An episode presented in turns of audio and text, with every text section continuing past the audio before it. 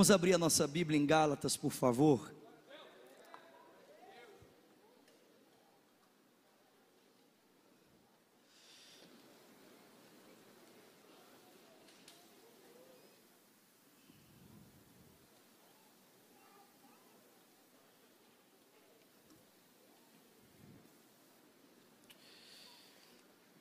Deus é muito bom, amém, queridos?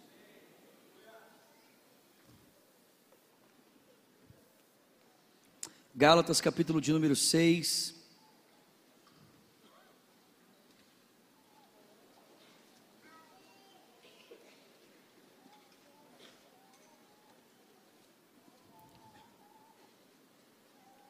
Vamos ler a partir do versículo de número 3. Gálatas capítulo 6. Vamos ler a partir do verso 3.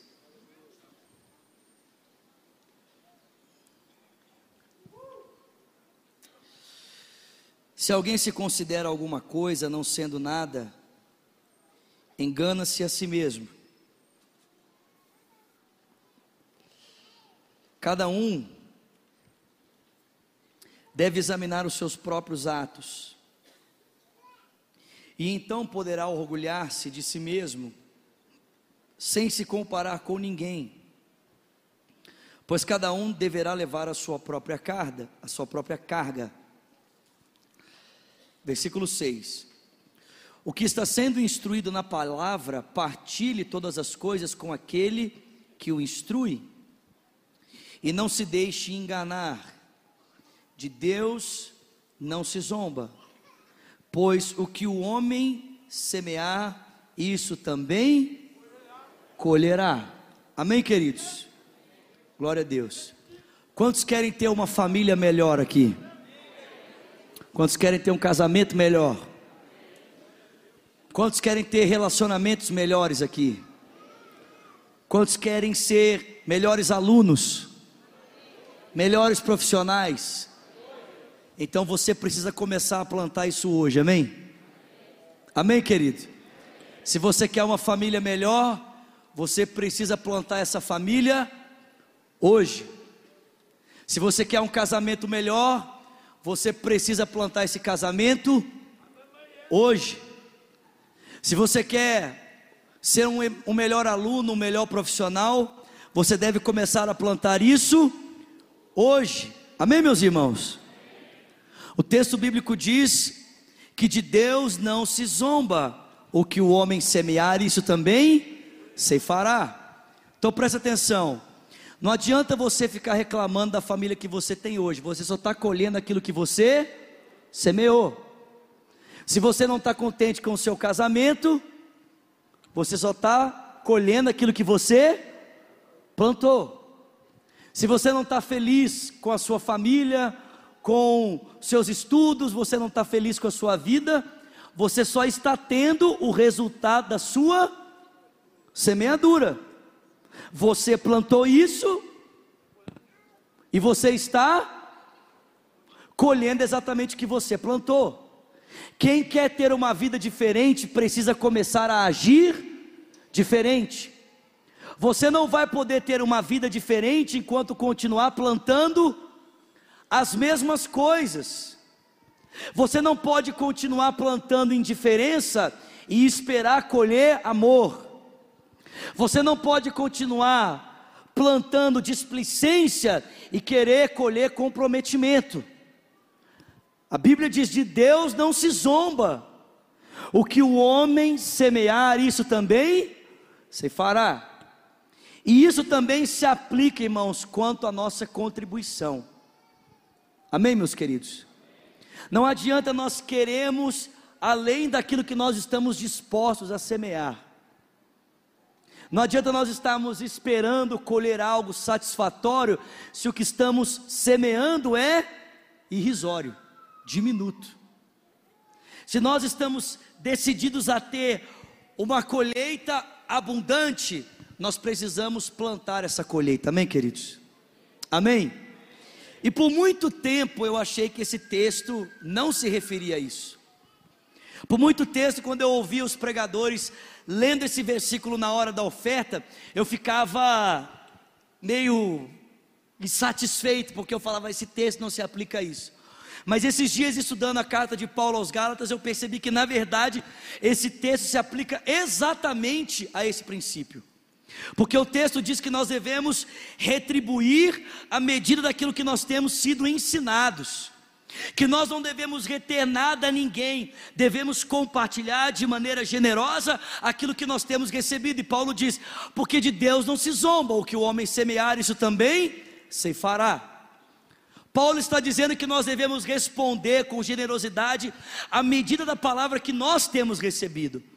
E se a palavra que temos recebida é de um Deus gracioso, de um Deus generoso que tem nos desafiado a sermos como Ele, então à medida que nós imitamos o seu caráter, nós vamos poder contemplar a graça e a fidelidade de Deus para com as nossas vidas. Amém, meus irmãos?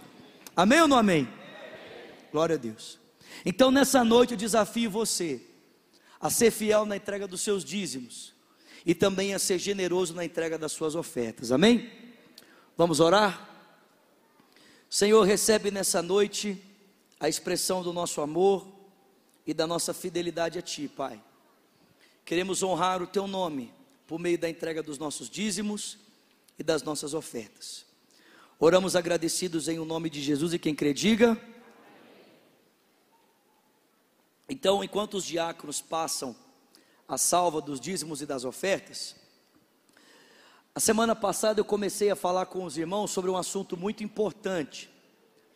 Nós começamos a falar aqui sobre esse mês em que celebramos os 500 anos da reforma protestante, amém?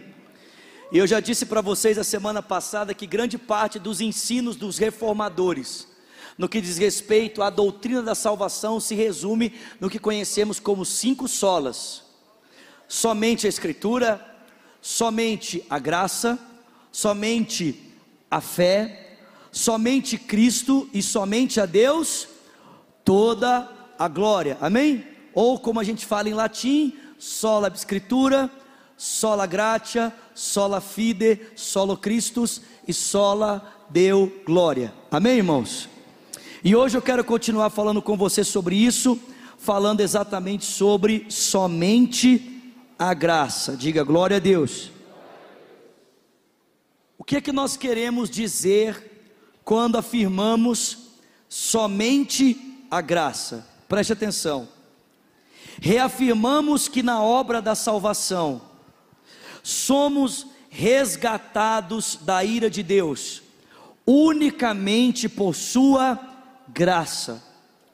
A obra sobrenatural do Espírito Santo é que nos leva a Cristo soltando-nos da nossa servidão ao pecado e erguendo-nos da morte espiritual para a vida espiritual. Negamos que a salvação seja em qualquer sentido uma obra humana.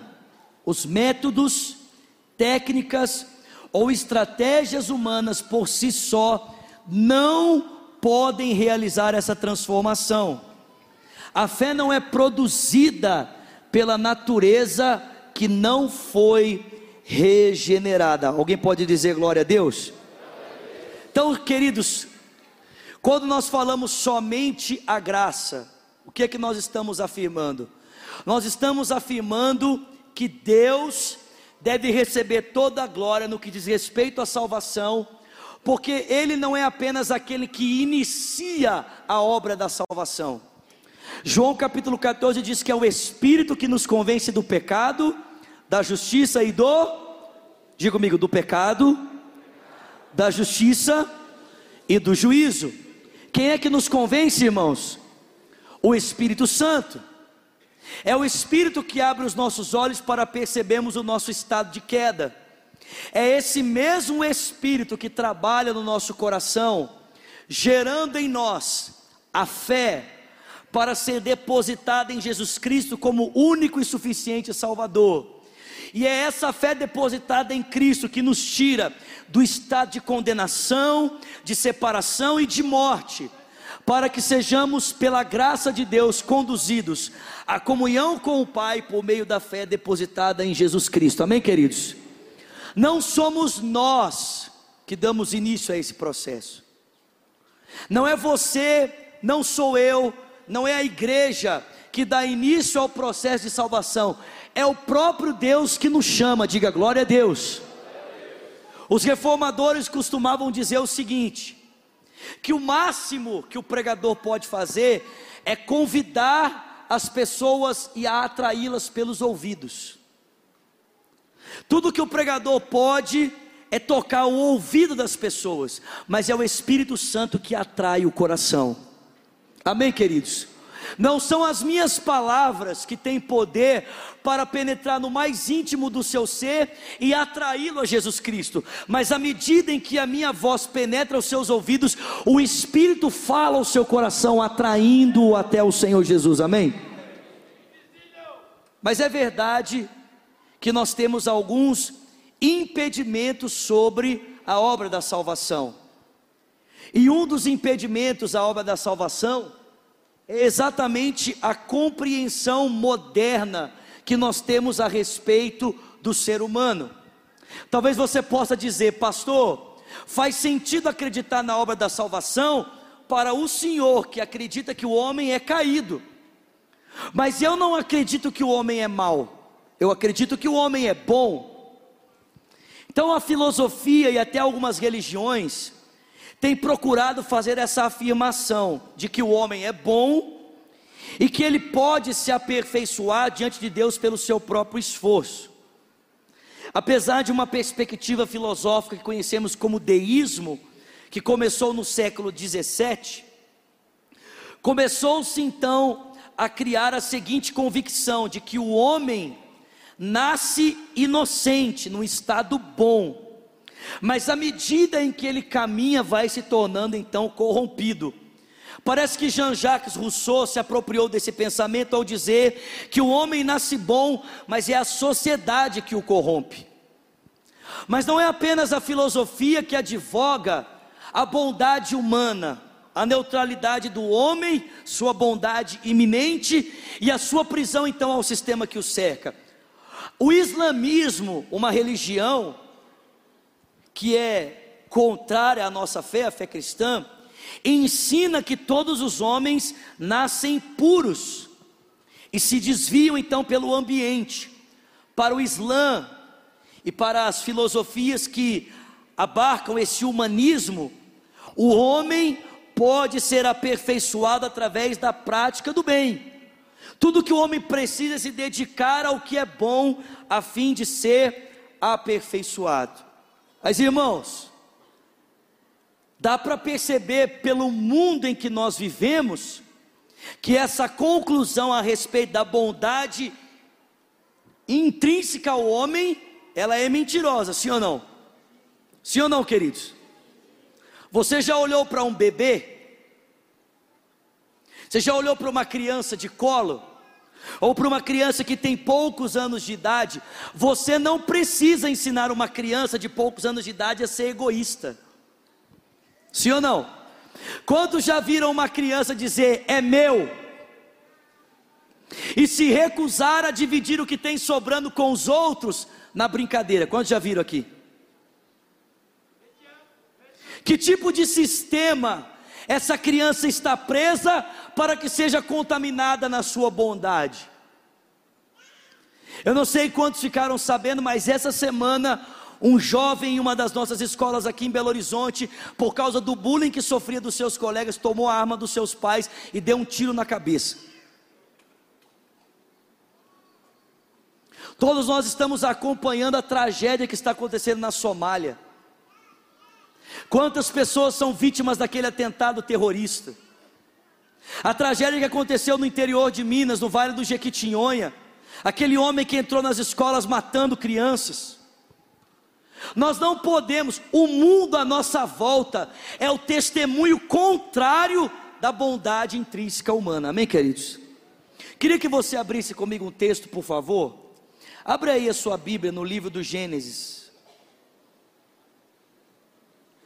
Gênesis capítulo de número 1. Vamos ver o que o texto bíblico descreve para nós como a realidade do ser humano. Qual que é a antropologia bíblica sobre a nossa constituição? Quem está comigo, quem tá comigo aqui diz: Eu estou aqui.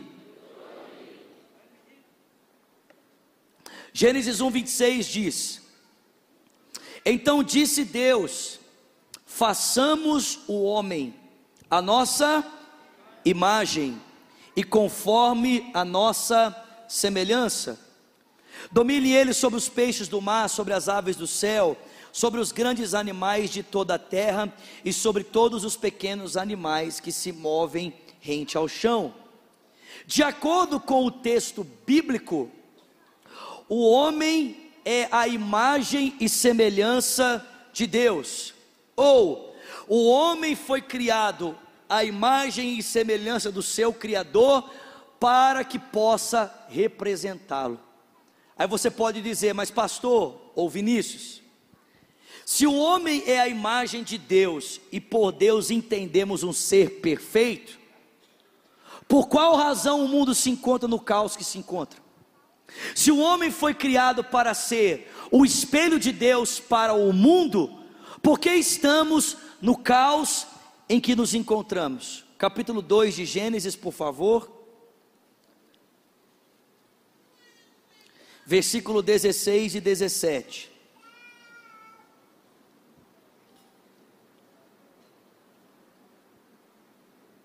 E o Senhor Deus ordenou ao homem: coma livremente de toda árvore que está no jardim mas não coma da árvore do conhecimento do bem e do mal, porque no dia em que dela comer, certamente você morrerá. A razão pela qual o mundo se encontra no caos em que se encontra é porque nós rompemos o nosso relacionamento com Deus. Escuta aqui em nome de Jesus. O caos do mundo não é apenas político, não é apenas econômico, não é apenas social. O caos do mundo tem a ver com a sua alienação, a sua separação de Deus. Porque ainda que tivéssemos todas essas estruturas em perfeição, nada poderia mudar a natureza humana na sua essência. O homem foi criado à imagem de Deus, mas decidiu viver deliberadamente em rebelião contra o seu Criador, e por isso torna-se mal, e por isso torna-se pecador. E por tornar-se pecador, por estar destituído da glória, da sua relação com Deus, é que o homem então provoca o caos em todo o ambiente do qual ele se encontra. Amém, queridos? E não existe nada que o homem possa fazer a esse respeito. Não existe que na, nada que o homem possa fazer por si mesmo para que seja resgatado esse estado de alienação. Abra comigo em Efésios, por favor. Efésios capítulo de número 2.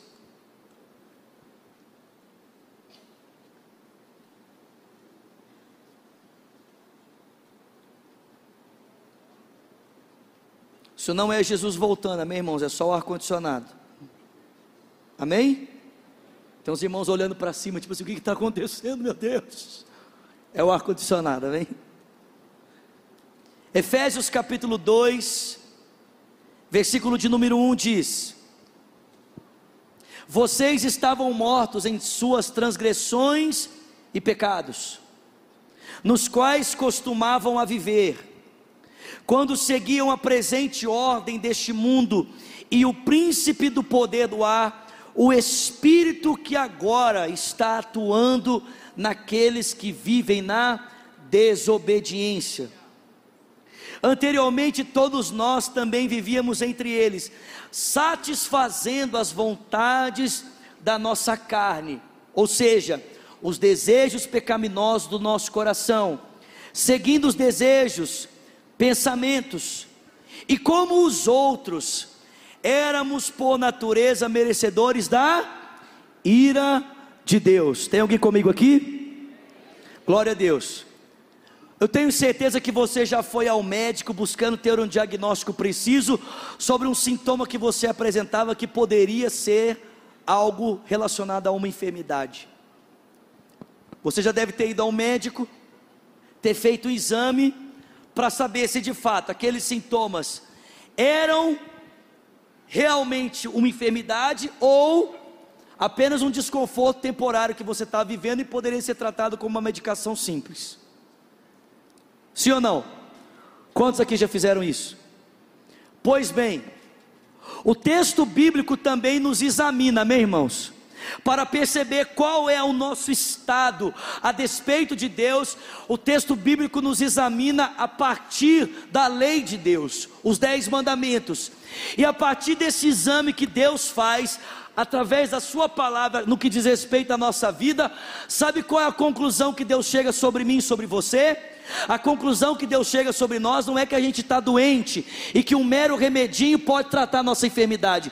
Quando Deus aplica a sua lei, a minha vida e a sua vida, antes de conhecermos a Cristo, o diagnóstico dele ao nosso respeito é: você está morto. Amém, queridos? O diagnóstico de Deus é: cara, desculpa, mas você está morto. E eu não sei se você sabe, mas um remédio não pode ressuscitar um morto. Aliás, não existe nada que um morto pode, possa fazer a respeito de si mesmo. O que que um morto pode fazer a seu próprio respeito? Nosso pastor, o pastor Márcio, costuma dizer que a única coisa que o morto pode fazer é cheirar mal. Nós estávamos mortos, amém, irmãos? Diga, eu estava morto. Abra em Romanos capítulo 3.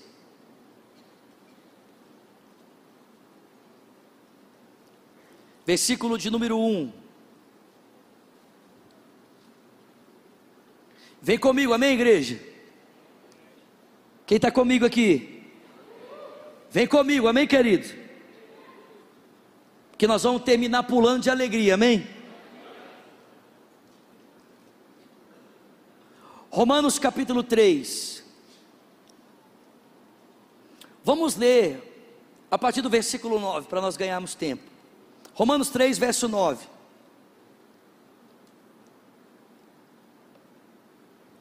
Que concluiremos então? Estamos em posição de vantagem? Não! Já demonstramos que tanto judeus quanto gentios estão debaixo do pecado, como está escrito. Não há nenhum justo, nenhum sequer. Não há ninguém que entenda, ninguém que busque a Deus. Todos se desviaram, tornaram-se juntamente inúteis. Não há ninguém que faça o bem, nenhum sequer. A garganta é como um túmulo aberto, com a língua eles enganam. Veneno de víbora está nos seus lábios. Sua boca está cheia de maldição e amargura. Os seus pés são ágeis para derramar sangue. Ruína e desgraça marcam os seus caminhos e não conhecem a paz. E aos seus olhos é inútil temer a Deus. Essa é a descrição que o apóstolo Paulo faz a partir da lei de Deus, do estado de todos os homens perante Deus no que diz respeito ao seu relacionamento com Deus. Você e eu estávamos mortos. Amém, meus irmãos? Diga, eu estava. Mais uma vez, diga, eu estava. As Escrituras ensinam que o homem é totalmente incapaz de salvar a si mesmo. Faz assim comigo. A palavra de Deus é clara em afirmar que o ser humano, independente da sua etnia, do seu sexo, da sua nacionalidade, da sua classe social, não importa se você é judeu, não importa se você é gentil, não importa se você pensa que é moralmente bom, o texto bíblico afirma que todos nós estávamos mortos nos nossos delitos e pecados. Somos totalmente incapazes de buscar a Deus. E sem sombra de dúvidas, como a própria Bíblia nos afirma, o homem sem Cristo, ele odeia a Deus. A sua natureza, diz o texto bíblico, é a natureza de alguém que é inimigo de Deus. Diga misericórdia. Mas talvez esse seja o seu estado nessa noite. Talvez você esteja aqui e aparentemente por fora você é saudável, mas no que diz respeito à tua relação com Deus, você está morto. Eu digo para você: Cristo quer te salvar nessa noite. Preste atenção. Quando nós falamos somente a graça, o que nós estamos querendo dizer é que somente a ação de Deus é suficiente para salvar os homens. Então, se nós queremos entender a graça de Deus no cenário da salvação, nós precisamos entender o que significa ser salvo. O que significa Deus me salvar, Deus nos salvar. E a Bíblia diz que salvação significa o homem ser poupado da ira de Deus que certamente está para vir sobre o mundo. As Escrituras ensinam e afirmam que somente por meio de Cristo o homem pode ser salvo da ira de Deus e somente por intermédio dele. Não existe ato religioso, não existe integridade, não existe honestidade, não existe nada que o ser humano possa fazer que possa livrá-lo da implacável ira de Deus que está vindo sobre o mundo. Apenas a confiança depositada em Jesus pode nos dar a salvação. Eu queria ouvir um glória a Deus mais forte, amém? Volta lá para Efésios, capítulo 2. Ô irmãos, daqui a alguns minutos nós vamos tomar a ceia do Senhor, amém? Não existe mensagem mais apropriada para esse momento do que a mensagem da graça, a consciência de que éramos apenas pecadores, mortos, separados de Deus, inimigos de Deus, e a Bíblia diz que ainda assim, Deus amou o mundo de tal maneira que deu o seu Filho unigênito, para que todo aquele que nele crê não pereça, mas tenha a vida eterna. Deus não amou você porque você é bonzinho, Deus não amou você porque você era santo, Deus não amou você porque você era um bom religioso, Deus não amou você porque você era um cara honesto, Deus amou você porque Ele quis chamar e ponto final. Você pode dar um glória a Deus por isso? Aleluia! Efésios 2. Uh! Estou empolgado, mais alguém? Verso 4 diz: uh! Todavia, Deus que é rico em misericórdia. Você pode dar glória a Deus porque Ele é rico em misericórdia? Diga, Deus é rico em misericórdia pelo seu grande amor com que nos amou, nos amou. Ele nos deu vida quando ainda estávamos mortos nas nossas transgressões, pela graça vocês são salvos. Deus nos ressuscitou juntamente com Cristo, e Ele nos fez assentar nas regiões celestiais em Cristo Jesus, para mostrar nas eras, nesse tempo que há de vir, a incomparável riqueza da Sua graça, demonstrada em Sua bondade para conosco em Cristo Jesus. Tem alguém comigo aqui? Verso 8 diz: Porque vocês são salvos pela graça, por meio da fé, e isso não vem de vocês, é dom de Deus, não é pelas obras não é por obras, diga glória a Deus, para que ninguém se glorie. Porque nós somos uma criação de Deus que está sendo agora realizada em Jesus Cristo para fazermos boas obras, as quais Deus preparou de antemão para que nós as praticássemos. Dá um tapa no seu irmão aí, dá, dá, um, uma cutucada nele e diga para ele: Eu sou salvo pela graça. Diga isso não tem nada a ver comigo. Diga isso é presente de Deus. Diga aleluia. É um presente. É um presente de Deus. Preste atenção, querido. A graça de Deus é a manifestação do seu amor por nós pecadores. A Bíblia nos ensina que Deus amou o mundo de tal maneira que deu o seu filho Jesus Cristo para morrer no nosso lugar. Deus nos amou incondicionalmente. Não impôs exigências, não impôs regras, tampouco viu em nós qualificações ou virtudes para que despertasse nele o seu desejo por nos salvar. Eu não sei se você entende isso, mas a única religião nesse mundo em que o próprio Deus oferece sacrifício para que os seus servos sejam acolhidos por ele é o cristianismo. Em todas as outras religiões, quem é que paga o preço? É o homem que paga o preço. É o homem que sobe escada de joelho. É o homem que faz as orações necessárias. Que leva a oferenda na esquina, junto com farinha, junto com farofa. Sim ou não? Mas no cristianismo Deus fala assim: pode vir, eu te aceito, já paguei o preço por você.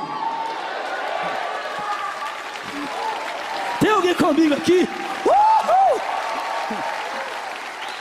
Você chega e diz: Deus, mas quanto custa? Ele diz: Você não podia pagar. Eu paguei por você, diga aleluia. Meu irmão, eu não sei se você entende isso, mas quando você chegar no céu, você vai ver nas mãos do seu Senhor marcas que provam o amor que Ele teve por você lá naquela cruz, quando Ele pagou um preço de sangue, dando a sua vida para que nós fôssemos salvos. Diga glória a Deus. Aleluia. O apóstolo João nos ensina que foi Deus quem nos amou primeiro, 1 João 4,9: Não fostes vós que me escolhestes de Jesus, mas eu vos escolhi. Nós não somos merecedores do amor de Deus, muito pelo contrário, pelo nosso estado de morte espiritual, nós merecíamos a condenação, o inferno, contudo, a graça e a bondade de Cristo nos resgatou, Ele nos salvou, amém, irmãos? Para que possamos ter por meio dele vida eterna. Diga comigo, vida eterna. E é isso que nós vamos celebrar nessa noite, amém? Fica de pé no seu lugar. Diga comigo, somente a graça. Mais uma vez, somente a graça. Tem uma música nova no nosso CD que a, o refrão dela é assim: E não há nada, nada a dizer senão misericórdia. E não há nada, nada a dizer senão somente a graça. Tua graça. Não há nada a dizer senão apenas a misericórdia. Senão somente a graça. Amém, queridos? Diga glória a Deus. Feche os seus olhos, por favor. Coloque as suas duas mãos sobre o seu coração. Cristo chama pecadores. Se você está aqui nessa noite, bate no peito e diz: Eu sou bom. Jesus não é para Jesus não é para você. Jesus é só para gente ferrada que nem eu. Ele é só para pecadores, gente que está morta gente que precisa de misericórdia e graça, amém? Com seus olhos fechados, as suas mãos sobre o seu coração, diga: Senhor Jesus, nessa noite, eu me rendo à tua graça. Diga: O teu Espírito toca o meu coração. Diga: E eu me entrego a ti. Reconheço que tu és o único Senhor e suficiente Salvador. Diga: Obrigado, Jesus por me amar e se entregar naquela cruz. Diga, eu te dou a minha vida. Ore também dizendo, e eu, Jesus, que um dia andei nos teus caminhos, mas eu me desviei. Diga, nessa noite, eu me arrependo e eu volto a ti, sabendo que o Senhor me recebe. Existe alguém aqui que fez essa oração pela primeira vez, entendeu o que nós pregamos, está ouvindo a voz do Espírito Santo e quer se entregar a Jesus Cristo experimentar a vida eterna, experimentar a salvação. Se você fez essa oração pela primeira vez nessa noite e diz: Eu quero entregar minha vida para Jesus, ou você diz: Eu quero voltar para o Senhor. Levanta uma das suas mãos, eu quero conhecer você, quero orar por você. Se você é essa pessoa que diz: Eu quero entregar minha vida a Jesus Cristo, eu quero confessar Jesus como meu único Senhor e suficiente Salvador. Levanta bem alto uma das suas mãos. Tem uma mão levantada lá em cima. Pode levantar bem alto, bem alto, bem alto. Eu quero ver a sua mão. Nós gostaríamos de orar por você. Existe mais alguém nessa noite que deseja tomar essa decisão de entregar a sua vida a Jesus Cristo? Se tiver alguém com a mão levantada e eu não tenha visto, me ajuda aí, gente. Existe mais alguém que quer tomar essa decisão nessa noite de entregar a sua vida a Jesus? Levanta bem alto uma das suas mãos. Eu quero conhecer você e quero orar por você. Bem alto bem alto. Tem crianças de mãos levantadas ali na galeria. Existe mais alguém que deseja tomar essa decisão? Levanta bem alto uma das suas mãos. Eu vou pedir que essa, essa jovem, essas duas moças que levantaram a mão aí na galeria, desce aqui pertinho de mim, por favor. A gente quer orar com vocês. Isso. Pode vir, vem cá. Isso, sem constrangimento. Isso. Enquanto elas vêm chegando, enquanto as pessoas vêm chegando, os diáconos vão começar a distribuir os elementos da ceia, amém, irmãos? Você vai tomar o pão, você vai tomar o cálice, você vai se assentar, amém? Para a gente saber aonde ele já chegou. Nós vamos tomar a ceia do Senhor e nós vamos encerrar essa reunião em nome de Jesus, amém? Glória a Deus, glória a Deus, glória a Deus. Põe a letra daquela música do pastor André para a gente. Se a graça é como o mar. Vamos cantar? Vou me molhar, seu espírito vem como vento deixe ele soprar. Se a graça, se a graça é como orvalho, vou me molhar. Se o Espírito vem como ondas, deixa-me levar. Vamos cantar, gente, teu perdão. Teu perdão, não posso entender, posso viver. Jesus acreditou em mim, hoje sou teu. A vida que agora vivo, vivo para ti. Meu louvor, devoção é minha prova de teu perdão teu perdão. Não posso entender, posso viver. Jesus, cante, acreditou em mim, hoje sou teu. A vida que agora vivo, vivo para ti Devoção é minha prova de amor. Graça, graça, maravilhosa graça.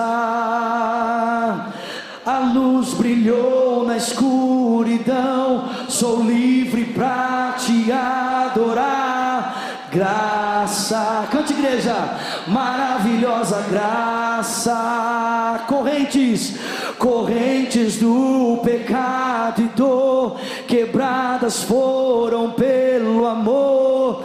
Graça, maravilhosa graça. Eu não sou, eu não sou merecedor, eternamente devedor. Graça, maravilhosa graça. Foi Cristo quem morreu por mim, serei fiel até o fim.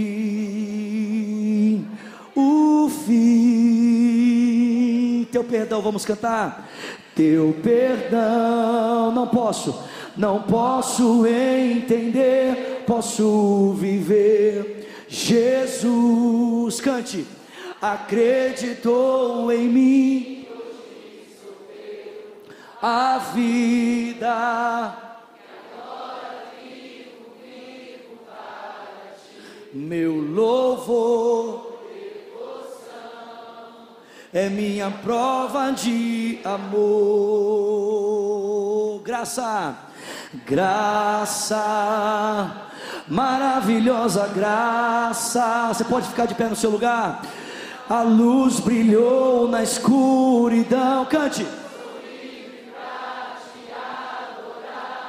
Graça, maravilhosa graça, correntes, cante, correntes do pecado e dor, quebradas foram pelo amor, graça, maravilhosa graça, eu não sou eu não sou merecedor, eternamente devedor, graça, maravilhosa graça. Cristo que morreu por mim, serei fiel até o fim. O fim. Nós não estamos tentando ser fiéis a Ele para comprar algo que Ele não nos deu, amém, queridos? Nós estamos sendo fiéis por uma questão de amor, nós o amamos, amém? Glória a Deus, Pai, obrigado por essa noite, obrigado pela Tua palavra, somos gratos pela Tua cruz, somos gratos pelo Teu sacrifício, Senhor, somos gratos, ó Deus, por tudo que o Senhor fez por nós, recebe nessa noite o nosso amor, e a nossa gratidão, Senhor.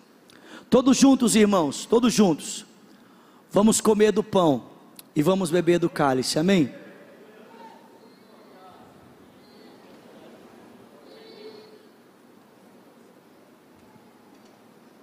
Você pode levantar o seu cálice vazio e glorificar o nome do Senhor nessa noite. O seu cálice está vazio porque Jesus se esvaziou por você, querido. Ele deu a vida dele para que nós fôssemos cheios, amém. Diga glória a Deus, aleluia.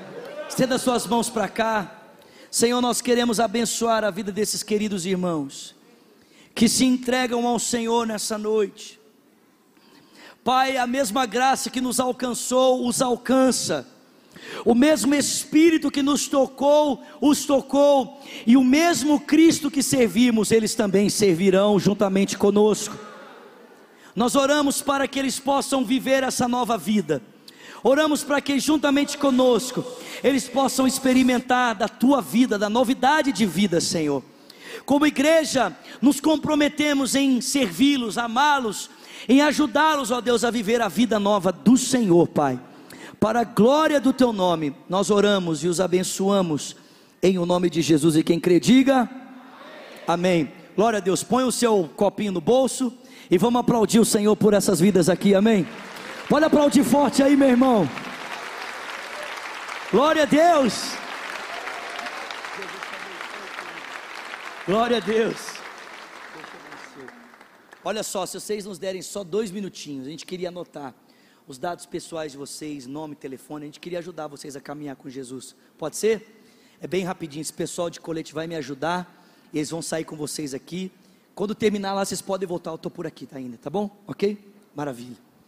Quem está feliz aqui? Vira para o seu irmão e fala: Meu irmão, eu estou tão feliz. Não fala, eu estou tão feliz que eu vou até pagar um sanduíche para você.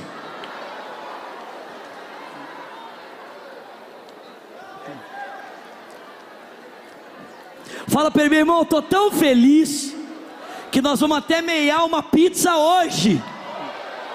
Quem diz glória a Deus? Ó, eu sei que todo mundo aqui vai fazer uma boquinha depois do culto, amém? Faz uma boquinha lá na pizzaria da mocidade, amém? Sanduíche bom, né? O que está aí fora aí? O quê? Café missionário. Amém. Eu não sei o que, é, mas tá lá na antena da benção. Amém. Café missionário. Passa lá, confira e adquira. Aleluia. Amém. Estenda suas mãos. Que a graça do nosso Senhor Jesus Cristo, o amor de Deus o Pai, a comunhão e o consolo do Espírito, seja com o povo de Deus aqui e espalhado em toda a terra desde agora e para sempre. Quem crê, diga. Amém.